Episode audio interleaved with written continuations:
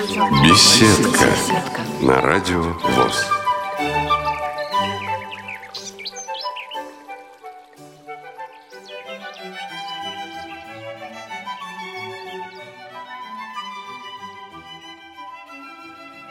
Здравствуйте, дорогие друзья! Это наша уютная беседка. У микрофона Олег Шевкун. Наша беседка сегодня телефонизированная. Собеседник наш по телефону. Сегодня с нами на связи из Санкт-Петербурга Татьяна Семенова. А вот как ее представить, я не знаю.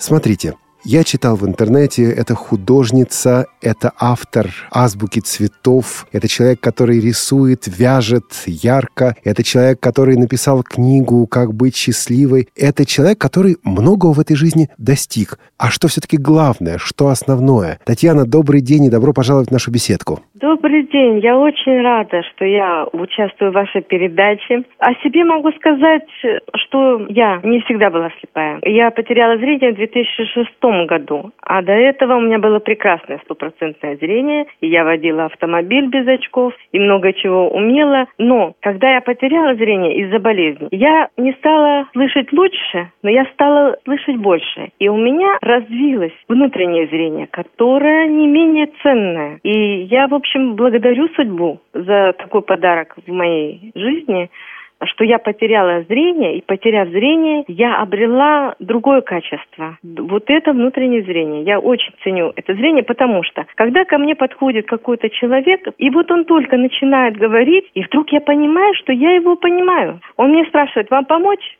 И я понимаю, кто передо мной стоит, может он мне помочь, могу ли я ему помочь, надо ли мне пойти с ним дальше или не надо. И это очень интересно на самом деле. Татьяна, ну вот если бы мы сказали так, Татьяна Семенова, а дальше многоточие, и вместо этого многоточия нужно было бы написать в трех-пяти словах «Кто вы?». Вот самое главное ваше качество с вашей точки зрения. Татьяна Семенова? На самом деле на визитках я пишу «слепая художница», потому что в этом э, сказано очень много. Художница, в смысле и буквальном, что я рисую, вяжу картины, и в широком смысле, что я воспринимаю мир как художник, как поэт. Но ведь это оксюмарон, это внутреннее противоречие, слепая художница. Или нет там противоречия? Или это все-таки разные каналы? Ну, на этом противоречии и строится разный образ. Хорошо, слепая, да, вроде слепой человек, вроде он не должен рисовать, а ведь я рисую картины. И они интересны и слепым людям, и зрячим людям, потому что я их рисую объемные. Сначала, когда я потеряла зрение, после операции, я очнулась, и первая моя мысль, которая у меня в голове возникла, что я буду делать? У меня был панический страх, что я буду делать, что я смогу делать, потому что я привыкла многое чего делать. я подумала, попробую повязать, потому что рядом со мной находилась моя сестра, а она вязала мужу свитер. И я говорю, дай мне, Наташечка, пожалуйста, я попробую повязать. Она, ну возьми. Я попробовала, у меня не получилось. Я напутала петли, вместо лицевых связала изнаночные, вместо изнаночных лицевые. И я даже не почувствовала, что я неправильно связала. И я расплакалась что у меня не получилось. А там, значит, в палате добрые соседки говорили, это невозможно, слепой человек не может вязать. Если он вяжет, то его много лет учат. Потом через пару дней нас перевели в другую палату. Я спокойно опять достала спицы и спокойно взялась вязать. Думаю, попробую связать шарфики, ну что-то попроще. Маленький шарфик, ну 10 сантиметров ширины, набрала петельки. Я не смогла их посчитать точно, сколько петелек, но я упорно начала вязать. Мне дочь говорит, какой красивый шарфик, но только как будто молью почиканный. Оказывается, я пропускала петли, но это меня не остановило. Я продолжала вязать. А потом, когда меня уже сестра забрала после операции к себе домой в Абакан, она мне заставляла что-то делать. Приходит с работы и говорит, что ты сегодня сделала, отчитайся. А мне надо было ходить на балкон, вот на костылях, потому что у меня еще была нога сломана. Находилась там какое-то время, потом возвращалась. Мне надо было съесть все, что она мне оставляла на обед. Она приходила, почему яблоко не съела? Да я вот, э, это, я же слепая, не заметила, чтоб я этого не слышала. Погуляла сегодня? Говорю, погуляла. Нет, обманываешь. Вот одежда как висела, так висит. И я старалась вот выполнять. И в какой-то момент начала вязать сначала пинетки, вот вспомнила. Она уходит на работу, я говорю, дай мне, пожалуйста, голубой клубок и красный. Да отстань ты, я на работу. Ушла. А потом днем просыпается племянник, говорит, как дела, тетя Таня? И вот когда он зашел, у меня как озарение. Вот сейчас зрячий человек может перечислить мне всю пряжу, весь мешок пряжи, и мне только надо пометить. И я придумала узелками-петельками помечать пряжу. Ну, допустим, один узелок похож на ощупь на ягодку-голубичку. Значит, буду голубой цвет обозначать. Там петелька красный помидор, красный цвет. Там, петелька-узелок, синяя слива с косточкой. Ну и так далее. Стала помечать стала вязать. А потом, немного погодя, подумала, надо что-то связать очень красивое. А что может быть самое красивое? И подумала, картина. Точно, надо связать картину.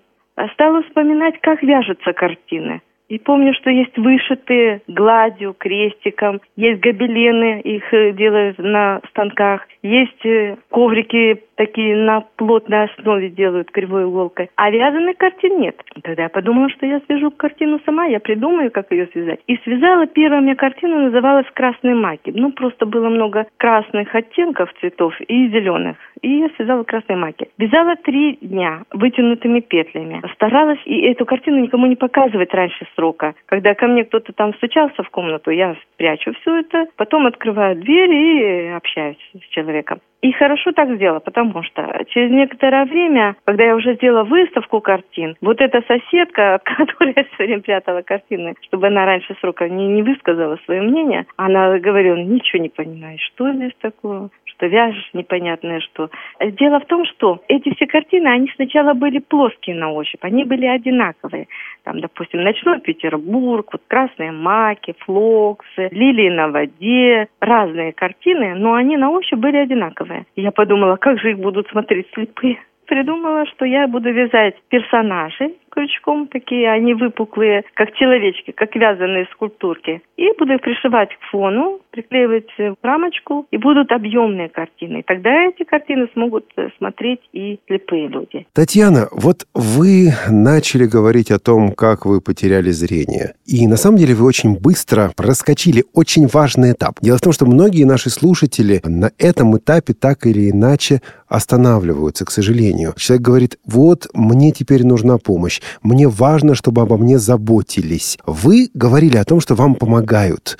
Забота, помощь знаком плюс и забота и помощь со знаком минус одно и то же, разные вещи. Если разные, то как вы их различаете? Действительно, проблема такая существует. Я с ней столкнулась с этой проблемой в центре реабилитации метро Звенигородская в Санкт-Петербурге. Вот э, люди есть, которые ну, не, немного потеряли зрение. Они даже э, в линзах, в крупных очках, они видят буквы. Вот, немного зрения потеряно, но при этом они очень сильно страдают. И, допустим, я вот разговаривала с женщиной, ну, примерно моих лет, она говорит, а я, говорит, вчера звонили мне родственники, я говорю, ну, вы хоть бы один день вы пожили бы, как я.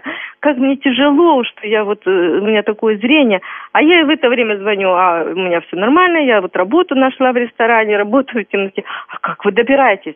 Я говорю, ну вот э, так, вот так, рассказывай маршрут. Она, а как вы там работаете? Я как могу и рассказываю. Ну вот действительно, не надо отчаиваться. Нужно найти для себя самого определенные слова. Ну, лично для меня подействовала вот фраза. В какой-то момент сестра мне сказала, ты всего-навсего слепая. И она мне просила, чтобы я делала все, как раньше. Она говорит, ты же можешь, ты была умная, всегда знала, что делать. Отвечать по телефону я могу на ощупь, приготовить еду, постирать, вот вынуть э, одежду, развешать ее, помыть посуду, помыть полы, самой помыться. Я же многое могу. Она просто в какой-то момент сказала, ты всего-навсего слепая. То есть ключевое различие между тем, чтобы сказать ты всего-навсего слепая или какой кошмар ты слепая. Вот у вас было именно всего-навсего. Случалось ли вам встречаться с людьми, которым нужно как-то помочь перейти вот из этого состояния, какой кошмар, что со мной происходит, в состояние все нормально, жизнь продолжается. И вот с высоты вашего опыта... Я это делаю постоянно. Я же работаю еще массажистом в поликлинике. И мы начинаем массаж с того, что я настраиваю человека, я ему говорю, что массаж – это целая философия. И мы с вами будем лечиться комплексно. И первое, что я стараюсь объяснить пациенту, что мы будем думать немного по-другому. Говорю, давайте у нас все будет замечательно. Татьяна, но мы сейчас предлагаем нашим слушателям надеть розовые очки, сказать, а я не замечаю того, что вокруг, а я буду врать себе и другим, что все вокруг хорошо. Давайте будем э, понимать, что у нас все замечательно. Мы не говорим, что у нас нет проблем. Если у нас нет проблем, значит, мы с вами лежим в гробу. Но у нас все замечательно. Хорошо, что есть проблемы. Хорошо, что есть желание зарабатывать деньги. Есть желание общаться или отдохнуть есть желание. Это замечательно. И когда человек подумал, что у него все замечательно, то у него мышцы находятся в нужном тонусе. Они не слишком расслаблены и не слишком напряжены. Татьяна, есть люди, с которыми вам бывает тяжело? Вот трудно с этим человеком. Я и работаю и в ресторане, темноте много людей разных проходят. И заносчивые есть ребята, и, и пальцы веером, что называется. И наоборот, какие-то не, не слишком нерешительные. Я не могу сказать, что мне с кем-то трудно. Вот у меня нет так, такого. Но иногда я ощущаю, что мне не надо вторгаться в, в его территорию. Вот это иногда ощущаю. Что мне лучше промолчать, а может быть и не смотреть в его сторону, даже лучше так. А может иногда несмотря на то, что он не просит у меня помощи, а просто постараться с ним поговорить и подарить ему в подарок советы. Ну, например, если это абитуриенты, которые, ну, год поступают, другой год поступают, все никак не могут поступить, и говорят, допустим, а я вот абитуриент, хочу поступать, у меня не получается. И тогда я могу подарить как, какой-то совет конкретному человеку. Э, бывает, что человек нерешительный. Не надо знать все. Это невозможно. А надо успеть за время собеседования, за время сдачи экзамена показать, что вы решительный человек, что вы хотите учиться в, в этом заведении. Вот это важнее продемонстрировать. Я читал в интернете о том, что, среди прочего, вы и книгу написали «Как стать счастливым». И было это еще до того, как вы потеряли зрение, не так ли? Да, действительно. А, «Как стать счастливым». Книга а, написана мною давно она о соционических типах людей. Все, все дело в том, что в моей жизни была такая ситуация, когда я не понимала, почему у меня не ладятся дела с моим мужем. Почему он вот вроде образованный, мы все с высшим образованием, я вроде образованная, вроде мы любили друг друга. Ну, ну, когда мы начали жить совместно, у нас двое детей родилось, две доченьки, но и почему-то у нас пошли э, разлады. Вроде мы стремились жить вместе, и не получалось. Ну, в общем, в итоге мы развелись. А, и когда мы уже развелись, я вдруг познакомилась с книгой «Соционика для всех» Ауша.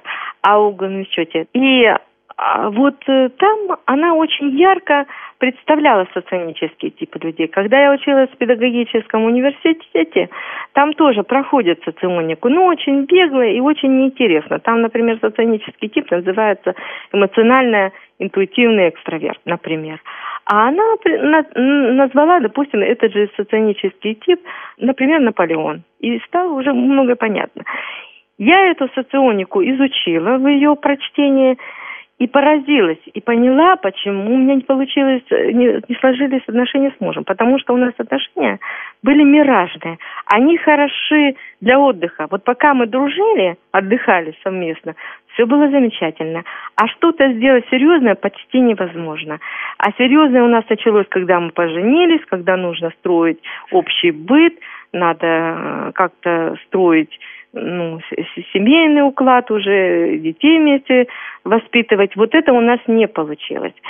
И я поняла, что мои активаторы и дуалы, это самое лучшие отношения, они другие люди, другие соционические типы. Чтобы мои дочери не делали ошибок, просто знали эту информацию, я стала ломать голову, как объяснить так дочерям, чтобы им было понятно.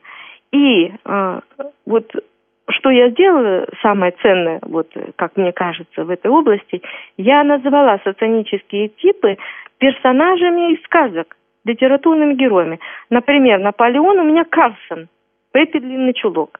Это такой заводной человек, у которого все э, горит в руках, который э, даже, допустим, поучить вот э, воришек – которые воруют там на крыше белье. Нужно э, из этого сделать шоу. И вот моя сестра такая, она у меня Карлсон.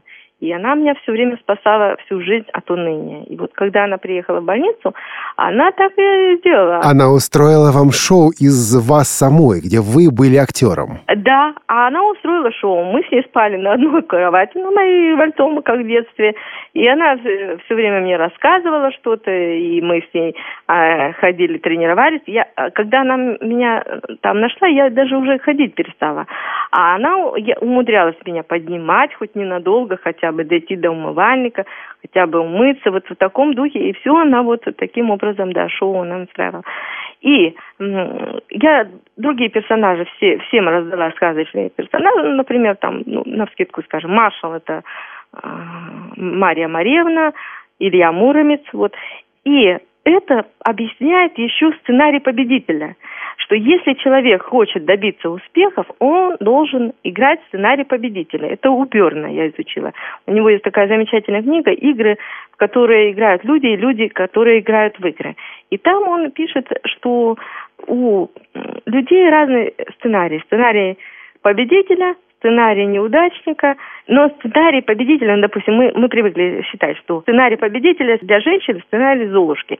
Но в широком смысле, да, каждой женщине желательно найти своего принца, значит, и прожить с ним счастливо, желательно в хороших условиях в замке.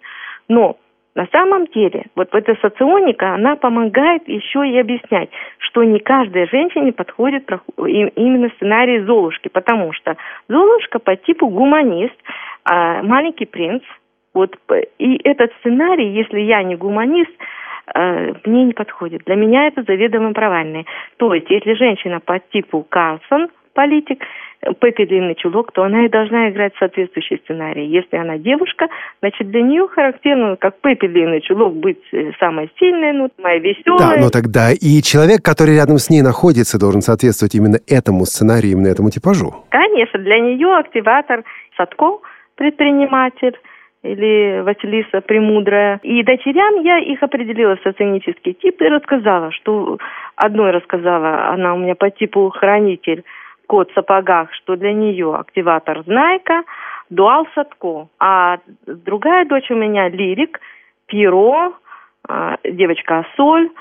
Для нее активатор Гулливер, инспектор – и в жизни, когда я их научила определять соционические типы людей, выбирать свой персонаж, и стало очень много понятно. Во-первых, они идут по своим сценариям подходящим. Выбрали своих мужчин, они уже обе замужем. Во-вторых, соционика многое открывает. А я ее вот научилась подавать ну, вот в такой легкой теме.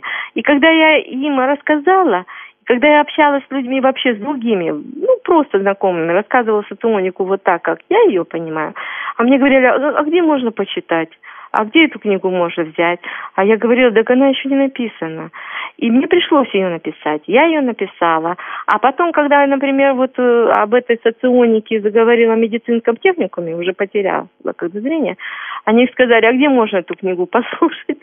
И вот мне пришлось из нее сделать звуковой вариант. Скажите, ну а вот за это время, которое прошло после того, как вы потеряли зрение, а, что-то в ваших воззрениях, в ваших эм, идеях, в ваших мыслях на этот счет изменилось? То есть вот если бы вы писали эту книгу сейчас, было бы что-то по-другому? Или она написана не столько из личного опыта, сколько из психологических типов, а эти вещи не меняются? Соционические типы не меняются. Но в предисловии для звуковой книги я написала, что эта книга была написана несколько лет назад, когда у меня было хорошее зрение. Но сейчас для того, чтобы написать э, из нее а, аудиокнигу, э, я ее немножко адаптировала под восприятие на звук, когда у меня было хорошее зрение, мне казалось, это невозможно, что ее можно озвучить, потому что там большая таблица, э, много отношений. Ну, я просто говорю в предисловии, что мне пришлось некоторые главы поменять местами, чтобы сперва озвучить одни сведения, потом другие, и несколько адаптировать, чтобы она воспринималась на слух. Но смысл не поменялся. Соционические типы как были, так и есть. И я единственное, э, что предисловие сказала, что за это время много поменялось в моей жизни, что я потеряла зрение, а, но при этом не потеряла желание работать. И я работаю сейчас в необычном месте в ресторане, который называется Дан Ленуар, в переводе с французского «в темноте». и очень радуюсь своей жизни. Татьяна, а вы ведь слукавили или я неправильно вас понял. Вы сказали в начале нашей беседы, что, потеряв зрение, вы научились лучше, глубже чувствовать людей. Но ведь книгу свою вы писали до потери зрения. Очевидно, вот эта предрасположенность к работе с людьми, вот эта предрасположенность к ощущению на психологическом уровне была у вас и раньше. Может быть, просто отвлекающих моментов стало меньше, может быть, просто помех стало меньше, вот и все? То, что я потеряла зрение, у меня стала необходимость быстрее понимать. Я действительно понимала людей и раньше. Если я э, освоила эту соционику, понимала, различала эти соционические типы, 16 соционических типов различала. Конечно, я понимала людей. Но, но действительно, потеря зрения, она заставила меня это делать быстрее быстрее понимать, какой человек передо мной, какая у него проблема. Встречаясь с инвалидами, многие говорят, что инвалиды склонны брюзжать, жаловаться, чего-то требовать, порой необоснованно. Согласитесь, поспорите, вы ведь знаете это с обеих сторон, и со стороны зрячего человека, и со стороны человека незрячего. Я иду иногда с э, прохожими и говорю, что слепые они такие же разные, как и зрячие. Вот действительно, есть и ближайшие независимо от того, слепой, не слепой, зрячий, не зрячий, он просто брюжит и получает в этом удовольствие. Вот я обратила внимание, что действительно вот при двух диагнозах, особенно вот при сахарном диабете, пишется, что характер становится раздражительный, и при заболеваниях тазобедренного сустава. Вот все остальные виды болезней, ну, как-то так люди более-менее терпят. Вы уже несколько раз проводили одну и ту же мысль, за которую я, ну, не могу теперь не зацепиться. Вы говорили о связи а, эмоционального состояния, психического, психологического состояния и состояния человеческого тела, нашего того, что мы называем здоровье. Понятно, что еще лет 20-30 назад лечили прежде всего тело, а потом уже все остальное. Вы стали массажистом. Для чего? Почему вы в свое время решили заняться именно вот этим? Что это, стык тела и души? Или что-то еще? На самом деле это судьба. Вот от нее не уйти. Во-первых, мой отец хотел, чтобы я была медиком, а я пошла в педагоги. И сейчас, оглядываясь назад, я думаю, что, наверное, мне надо было сначала закончить медицинский техникум, а потом пойти в педагогический институт. Но это судьба. Вот лично в моей ситуации это судьба. Я должна быть медиком и, и педагогом. И так и получилось. У меня в жизни получилось как бы случайно. Ну, то есть я пошла в центр реабилитации и узнала, что там некоторые слепые идут, учатся на массажистов. Я думаю, у меня уже возраст около 50 лет – Думаю, ну как-то студенты. А нет, и идут и, и за 50, глубоко за 50 идут. Первую реабилитацию не хватило сил. У меня буквально в смысле физическом, что надо добраться до техникума, там надо просидеть какое-то количество часов и, и промассировать. Ну, да. А потом э, я съездила на курорт в Геленджик, и э, мне не повезло сопровождающей. В каком плане? Она буквально вот э, сопровождала меня ну, каждый шаг. Она переживала, э, как, как это я одна вдруг пойду куда-то схожу в библиотеку в этом же вот э, здании или сама дойду до столовой. Почему-то она думала, что плохо подумает о ее, значит, сопровождении. Причем это был санаторий, адаптирован для слепых именно. Там по Брайлю много было подписано, по, меточке на полу можно по, тросточкой там ощущать эти э, возвышенности, шершавости и все такое. И при этом она меня никуда не отпускала. И у меня было такое ощущение, как будто, э, значит, конвой, женщина-конвой, э, прицеплена ко мне наручниками, и я хожу по тюрьме. И мы, значит, приходим в столовую, я собираюсь руками потрогать предметы, которые там находятся, ну, изучить вот, что там на столе, салфеточки, какие приборы. Она меня все время спрашивает, а что вы ищете, Татьяна Петровна? Я говорю, не, ничего, и раз пальцы поджимаю. И когда уже я приехала домой, налила себе водички, попила, уже, уже нету сопровождающей, уже санаторий позади. И вдруг я раз пальцы и поджала, У меня рефлекс такой. Я думаю, боже мой, как страшно, какой страшный рефлекс. Это, это вот понимаете, что э, это, свобода скованная. Я налила себе воды и поджала пальцы, чтобы меня не спросили, что я ищу. Потом я пошла в общество слепых, не могу найти двери. Это прошло всего месяц. В санатории побыла. Я потеряла навыки. Я не могу найти двери, я не могу подняться на нужный этаж – не могу отчитать э, там а, от одной двери до другой, там, ну, несколько пролетов. Потеряла навыки. И мне стало страшно, э, что э, это опять мне все нарабатывать. Это я там, ну, худо-бедно где-то год там уже какие-то тренировочки имела. И я опять попросила в центр реабилитации. И потом уже опять э, слышу, что давайте вот пробуйте поступить и, и учиться на массажиста. И тогда уже я поняла, что у меня хватит физических сил.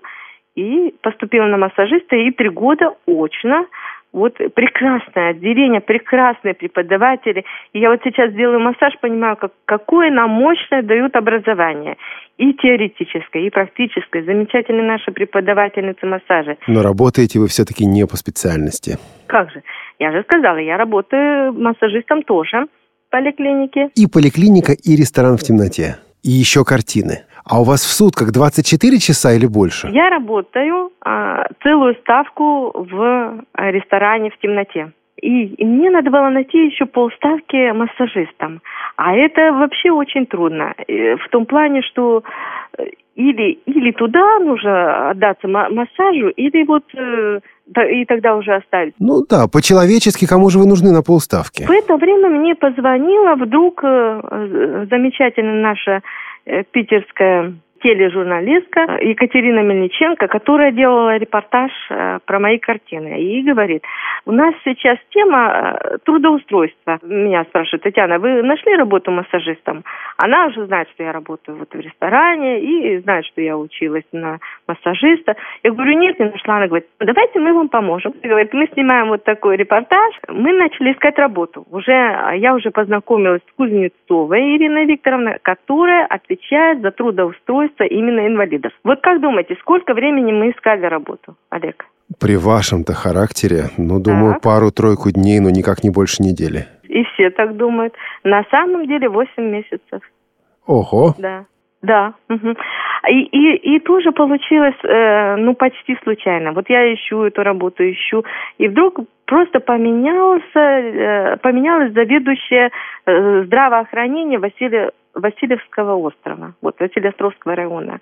Поменялась, и эту проблему с свежим незамыленным глазом э, постаралась решить. Она позвонила мне по телефону, говорит, Татьяна Петровна, я знаю, что вы ищете работу массажиста, расскажите что-нибудь о себе. Я говорю, «Ну, я вот проходила практику в поликлинике на соседней улице. Она отлично прошла, мне сказали, что если будет возможность, мы бы вас взяли, но вот пока возможности такой нет. И на, на следующий день мне звонит, говорит, вы знаете, я позвонила Елене Гербертовне, она заведующая вот вашей поликлиникой, она сказала, что специально для вас она выделит полставки. Вот понимаете, специально для меня выделили полставки. Могу я плохо работать после этого? Татьяна, вы преподаватель по первому образованию. А что вы преподавали? Вы педагог? Учитель русского языка и литературы. Иногда спрашиваю в темноте, как вы думаете, вот в ресторане у себя, какая у меня была профессия? Э, ну, в большинстве случаев угадывают, да, именно учитель, именно русского языка и литературы. Вы уже несколько раз в нашей беседе перекидывали мостики между понятиями, которые большинство наших слушателей, наверное, друг с другом не ассоциируют. Ну, например, состояние нашего тела, наши болячки и наше настроение. Есть ведь еще один очень важный мостик, который охватывает вашу жизнь. Ведь педагогика и медицина на самом деле также пересекаются, потому что мы работаем с человеком, потому что мы меняем человека. Об одном педагоге, которого я очень люблю, отзывались так. Вы, говорят, не только учите, но на своих занятиях вы еще и лечите. Вот а, лечите через преподавание. Ваша жизнь для вас – это некая развивающаяся такая история, где одно переходит в другое, и это сочетается органично. Или, как нам часто говорят, вот у меня две жизни. До потери зрения и после. Хорошо. А вы-то книги пишете какие-нибудь? Вы знаете, нет. Я только передачи делаю. А вы сделаете книгу о ваших передачах и о ваших размышлениях. Я думаю, что это будет очень интересная книга. Как раз вот, вот то, что вы мне задали, что вы и книгой сможете помочь людей настроить и в некотором плане научить и, и полечить, потому что это действительно взаимосвязано. Подождите, но все-таки беседка про вас. Вы скажите, вот ваша жизнь это две части или одна, и что их связывает? Дело в том, что я считаю, что человек не меняется всю жизнь. Он всю жизнь. И пишу, что соционический тип дается с рождения и является частью генетического фонда. Вот у меня соционический тип, называется он посредник или Маугли. Вот Маугли, который мог жить и э, среди животных, и Э, добиться больших успехов, он был вожаком стаи. И он ушел к людям, и там смог добиться больших успехов, когда он встретил свою девушку и уже продолжает жить как человек.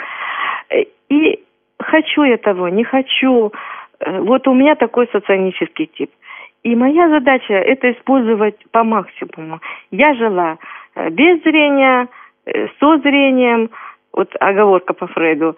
Когда у меня было отличное зрение, я многого не видела. Но я жила, как обычно, зрячий человек, я жила. А потом, когда я слепла, я прозрела. И у меня одна из выставок так и называется «Ослепнув, я прозрела». Я стала больше видеть, больше понимать людей. И сейчас я считаю себя прозревшей. И я тоже живу, продолжаю. А, а, а ничего не поменялось. Я та же самая.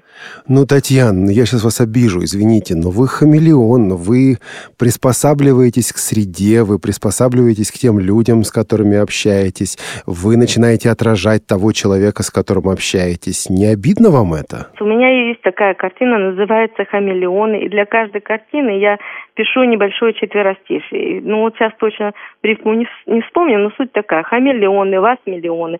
И ничего нет в том плохого, что вы, заполняя регионы, подстраиваетесь под э, в окружающий мир. А что здесь плохого? Замечательно. А быть собой, хранить свою индивидуальность? А быть собой, чтобы найти свою хамелеониху. А вот ничего плохого нету. Вот я не вижу в этом ничего плохого. И я даже думаю, что это хорошо, это хорошее качество, быть адаптированным в своей среде.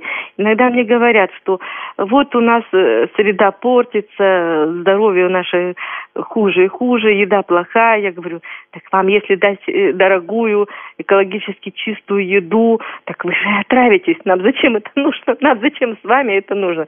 Давайте будем есть то, что мы едим тому, что мы уже адаптированы. И это очень вдохновляет людей. Может быть, это, конечно, шутка, но в этом есть доля истины. А что здесь плохого? Вы человек свободный, вы человек внутренне свободный. Теперь представим себе другого человека.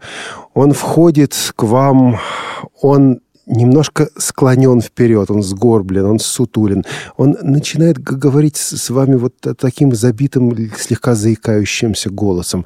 Он не знает, во что он верит, он не знает, чего ему надо. Да вот до пенсии бы дожить, до пенсии бы доработать. Такому человеку есть надежда измениться?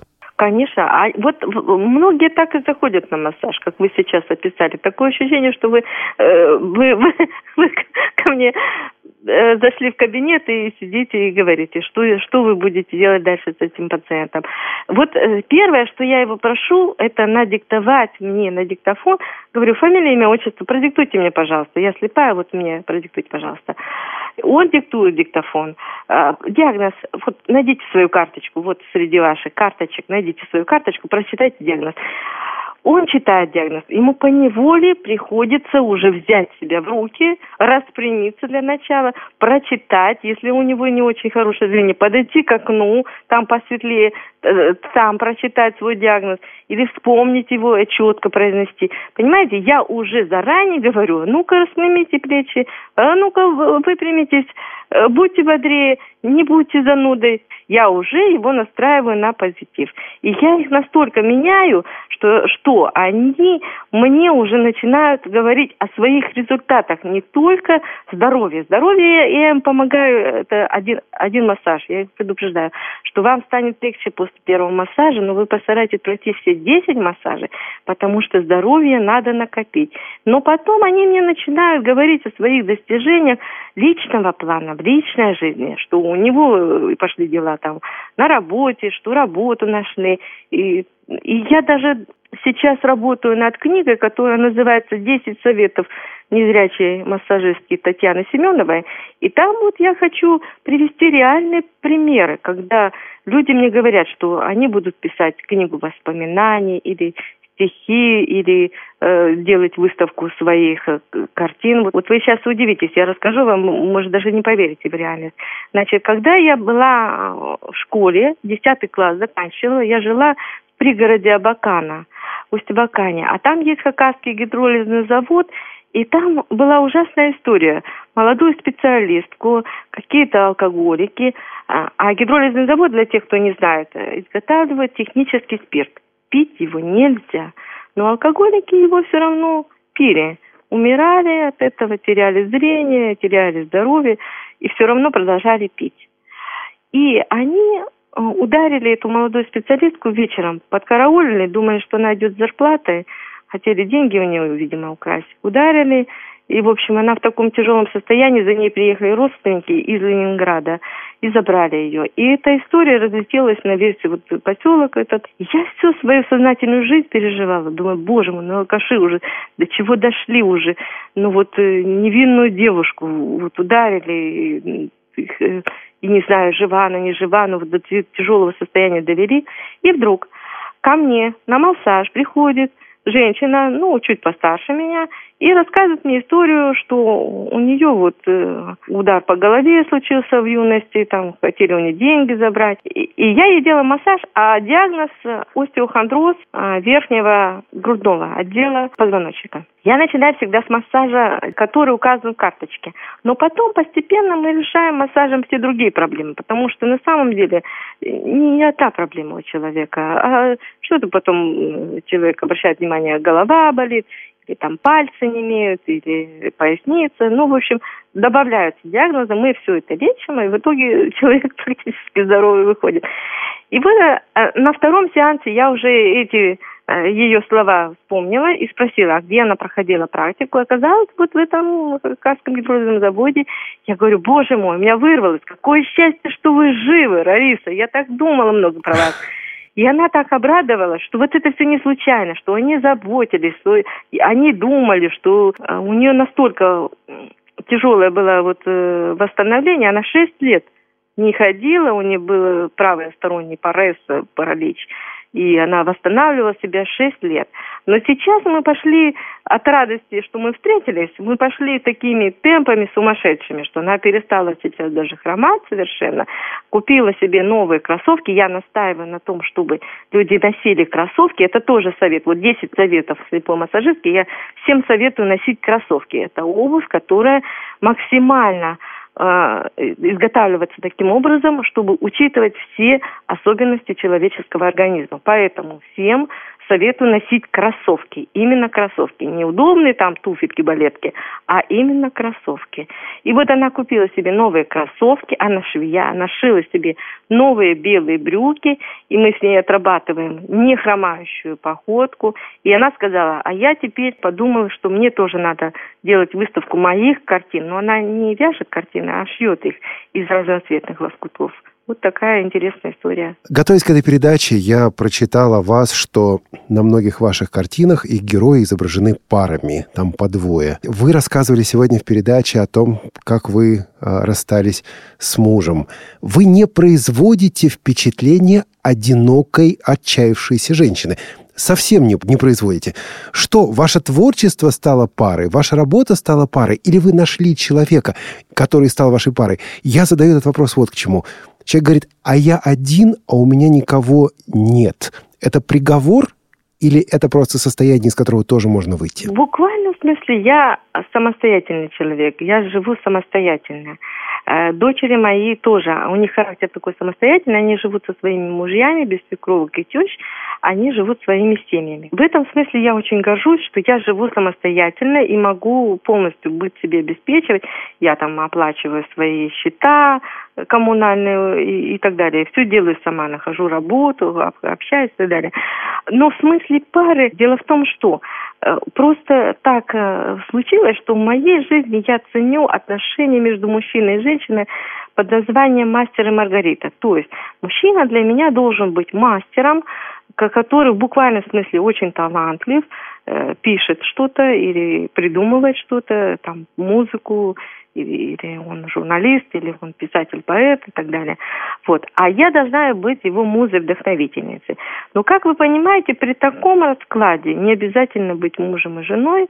Ну, то есть вот какие-то такие встречи с интересными творческими мужчинами, они у меня до сих пор происходят. Я просто радуюсь вот этим отношениям. А так, в буквальном смысле, я очень самостоятельный человек, самодостаточный. И это мне тоже нравится.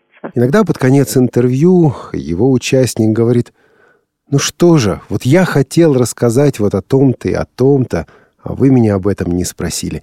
Есть ли, Татьяна, что-то такое, о чем вы хотели бы сказать, но я об этом не спросил? Какой вы хороший э, журналист, хотела я вам сказать с самого начала. Как я восторжена э, вообще вашими сотрудниками, как они вежливо, как э, они замечательно придумывают э, передачи, вежливо общаются.